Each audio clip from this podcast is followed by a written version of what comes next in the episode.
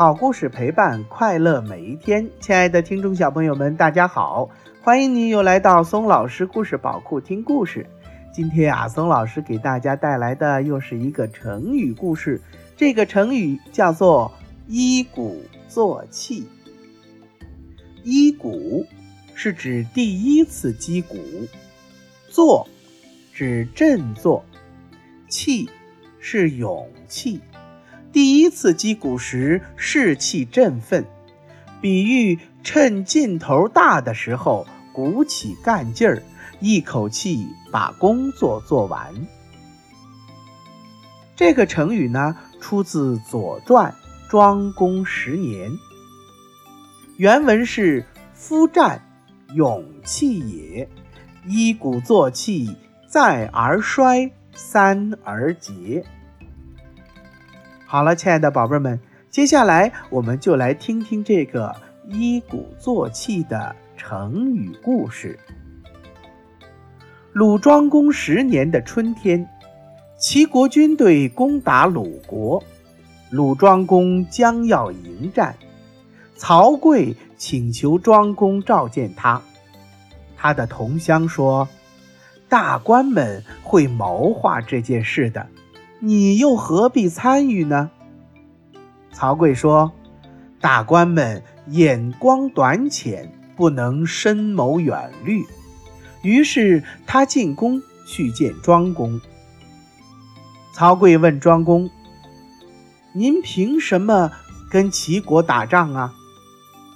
庄公说：“衣食是使人生活安定的东西。”我不敢独自占有，一定要拿出来分给别人。曹刿说：“这种小恩小惠不能遍及百姓，老百姓是不会听您的。”庄公又说：“那祭祀用的牛羊玉帛之类的宝物，我也从来不敢虚报数目。”一定要做到诚实可信。曹刿说：“这点诚意难以使人信服，神明是不会保佑您的。”庄公接着又说：“那大大小小的案件，虽然不能件件都了解得清楚，但一定。”要处理的合情合理。曹刿说：“这是尽本职的事，可以凭借这一点去打仗。打仗的时候呢，请允许我跟您一起去。”鲁庄公和曹刿同乘一辆战车，在长勺和齐军作战。庄公刚上战场，就要击鼓进军。曹刿说：“现在不行。”齐军擂鼓三次以后，曹刿才说：“可以击鼓进军了。”结果齐军大败。庄公正要下令追击，曹刿又说：“还不行。”说完。就下车去查看齐军的车印，然后又登上车，手扶车前的横木，观望齐军的队形。仔细观察了一番后，说：“现在可以追击了。”于是庄公命令军队追击齐军。最终，鲁国的军队战胜了齐国。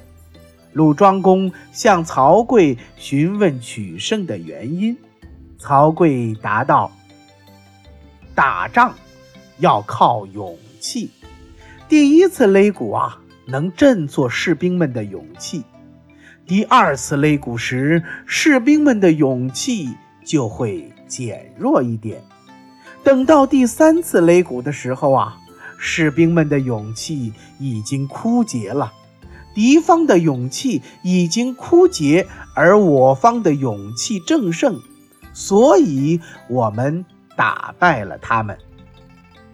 齐国是大国，难以摸清他们的状况。我查看他们的车辙，观察他们的队形，担心的是他们会有埋伏。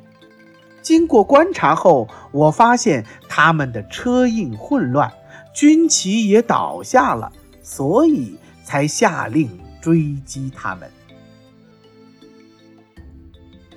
鲁庄公听了曹刿的这番话，不禁称赞道：“将军。”真是精通战事的奇才呀！公元前六百八十四年的这次长勺之战，齐军认为自己声势浩大，军备整齐，先声夺人，勒起战鼓准备进攻。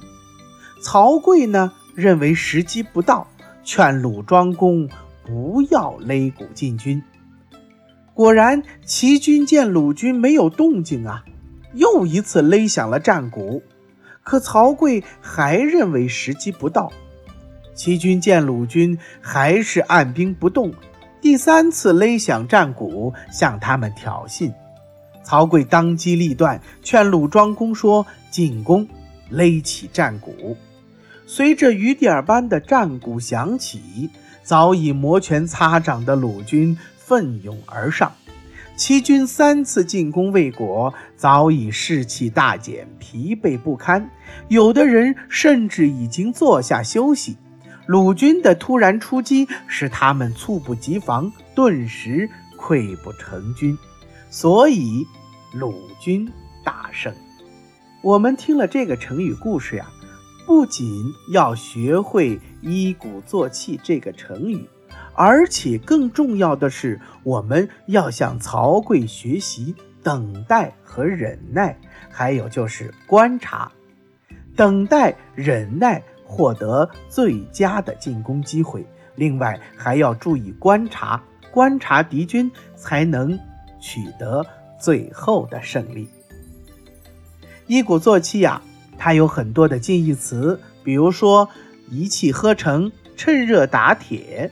当然，它也有反义词，比如说一败涂地、偃旗息鼓等等。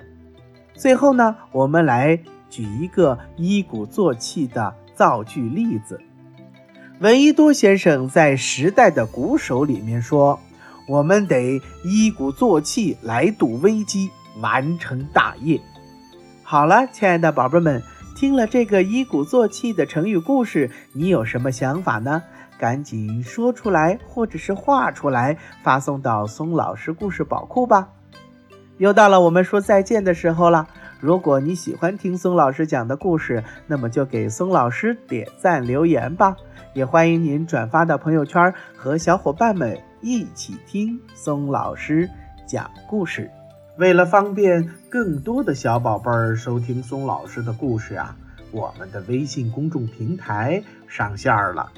你可以让妈妈帮助订阅，请记住，松老师的“松”啊是松鼠的“松”。松老师愿做一颗小松子儿，每天给可爱的小松鼠们讲故事。